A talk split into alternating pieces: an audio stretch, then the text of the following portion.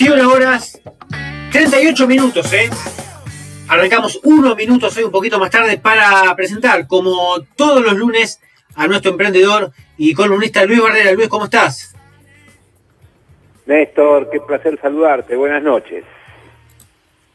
Luis, eh, bueno, continuando un poquitito el, derrotero de estas últimas semanas, este, hoy incorporamos también a, otro columnista hablando lo que tiene que ver con, las ayudas a los emprendedores en, el área digital, en la parte tecnológica, ¿no? Que es clave, es clave para sostener un negocio, como así es tan clave tener un mentor, este, un, un contador, por ejemplo, este, o no simplemente un contador, sino un mentor que acompañe un proyecto y vaya guiando al emprendedor paso por paso para no dar un paso en falso, ¿no? En estos momentos donde de a poco salimos de una etapa que duró, Luis, casi ocho meses de aislamiento y ahora pasamos al distanciamiento.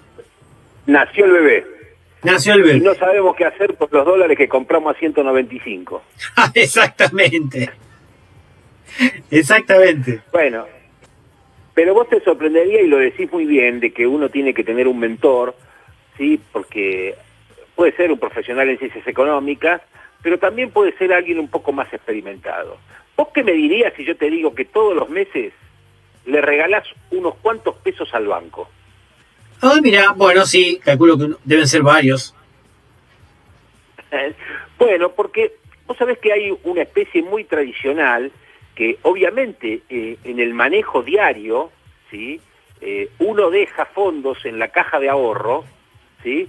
para pagar lo que ya sabes que viene dentro de una semana, dentro de seis días, dentro de siete días, o sea, en el muy corto plazo uno no hace inversiones, ni tampoco se, este, se puede hacer un plazo fijo porque tiene un plazo, un plazo mínimo de 30 días. Sí.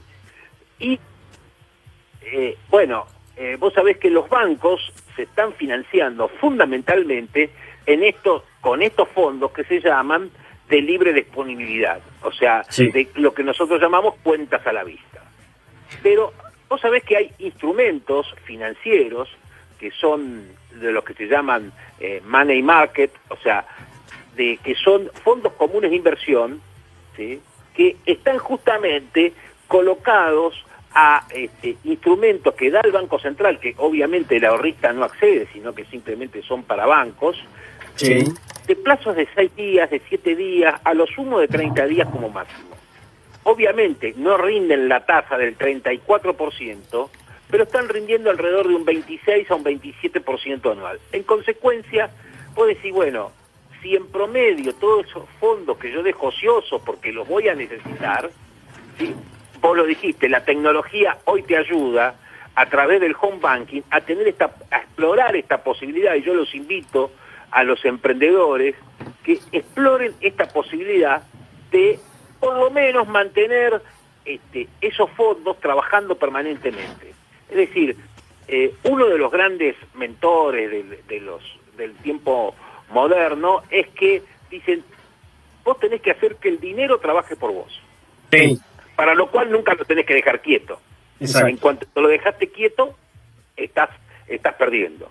Y esta es una posibilidad que los emprendedores tienen que saber explotar al máximo. Es decir, eh, yo no te digo que vos hagas, porque ya entrar en inversiones de riesgo, como pueden ser bonos o acciones, eh, que tu valor nominal puede bajar, y ahí no te encalza la plata, sino que vos podés rendir, a, podés ponerlo en una cuenta remunerada en donde el valor nominal no va a bajar, sino que va a subir siempre.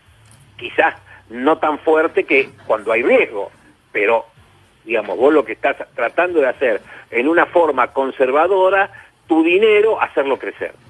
Entonces, y esto yo le digo a los emprendedores, hoy cada peso vale. O mejor dicho, hasta un peso es caro si sabes que no te lo van a devolver. Entonces, ¿por qué hay que regalarle dinero a los bancos? ¿no? Eh, esta, esta es una cuestión que muchas veces ¿Por qué? Porque, bueno, el banco es un mal necesario, sí, es un mal necesario. ¿Por qué? Porque, bueno, todos los instrumentos, vos fíjate que se está discutiendo ahora en la Cámara de Diputados un proyecto en donde los pagos con la tarjeta de débito sean de acreditación inmediata. Sí. Sí, y, vos, y vos fíjate, Ahora, si a vos cuando compras con la tarjeta de débito te lo descuentan en, el, en forma inmediata, ¿por qué al comerciante no le pagan en forma inmediata? Y se toman 48, 72 horas para acreditarse los fondos. Exactamente, Luis, diste con el tema. Bueno, justamente los bancos tienen esos dos o tres días para eh, lo hacen remunerativo. Claro, puedo decir, ah, que ¿cómo voy a estar permanentemente un día, dos días? Y sí, pero este es el negocio. Sí, justamente lo que se llama el costo de los, de los numerales. Es decir, a grandes volúmenes de dinero, imagínate este, las grandes transacciones, ¿sí? Porque bueno, en una ciudad con este, que hacen transacciones 10 millones de personas, si cada una este, de esas 10 millones de personas hace una transacción de mil pesos, ¿eh? imagínate, son 10 mil millones de pesos por día. Sí, sí. es mucho dinero y el otro día me comentaba una, un broker que me decía, pensar que hay mucha gente y muchos emprendedores, que es algo muy básico para muchos y desconocido para otros, que tienen, por ejemplo, X dinero en su caja de ahorro y ese dinero que utilizan una parte y el resto lo tienen inactivo, lo podrían invertir en algo tan básico como quizás un plazo fijo que le deje un porcentaje al mes siguiente para pagar gastos, para pagar quizás una boleta de luz, para pagar cualquier cosa que antes de tener el activo le puede generar un pequeño margen de, de rentabilidad. Pero son instrumentos que, bueno, uno lo tiene que ir acompañando. Podés practicarlo a 30 días, pero yo te estoy dando instrumentos que aún este, son de más corto plazo. De más corto plazo, exacto. la única limitación que tiene es que vos tenés que este, obtener los fondos en horario bancario. Pero, viste, eh, digamos, a veces no sería el gran problema. También hay otras billeteras de algunas fintech que este, te lo ya te lo hacen, la cuenta, digamos, de ahorro está remunerada. Sí, exacto. Sí, en algún momento acá en, en, la Argentina pasó también que las cuentas corrientes estaban remuneradas. Sí. Eh, porque, bueno, se trata de trabajar en los fondos ociosos. Y esto requiere, obviamente, una organización. Y vos lo dijiste, si vos tenés un especialista en la parte tecnológica, te tiene que ayudar a planificar todo esto. Es decir, bueno, yo sé cuándo cobro y sé cuándo pago.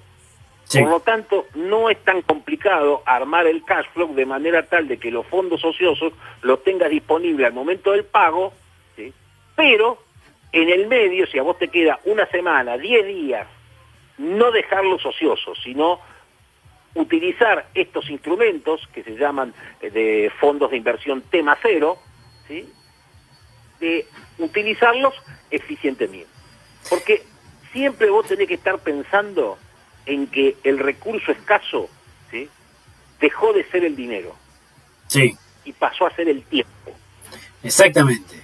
Exactamente. Fíjate que la mayoría se queja, no tengo tiempo no tengo tiempo ni para disfrutar, no tengo tiempo para hacer las cosas, no, o sea, entonces, ¿cuál es? Bueno, justamente no estar pensando y hacerlo planificadamente durante el mes, yo creo que te va a ayudar no solamente a ordenarte, sino también a ser más eficiente y a tener esta rentabilidad que viene por la suma de varias cuestiones, no es una sola, sino ser eficiente en el dinero, ser eficiente en los costos, ser eficiente en el tratamiento con los clientes. Bueno, ya hemos hablado de varios de esos en distintos lunes, pero yo en esto te quería reforzar de que no tenés que regalarle tu dinero que no trabaja a los bancos, aunque sea por un poco tiempo. Lo dijo Luis Barrera. Luis, impecable lo de hoy. Nos recontamos en una semana. Un gran abrazo, Néstor.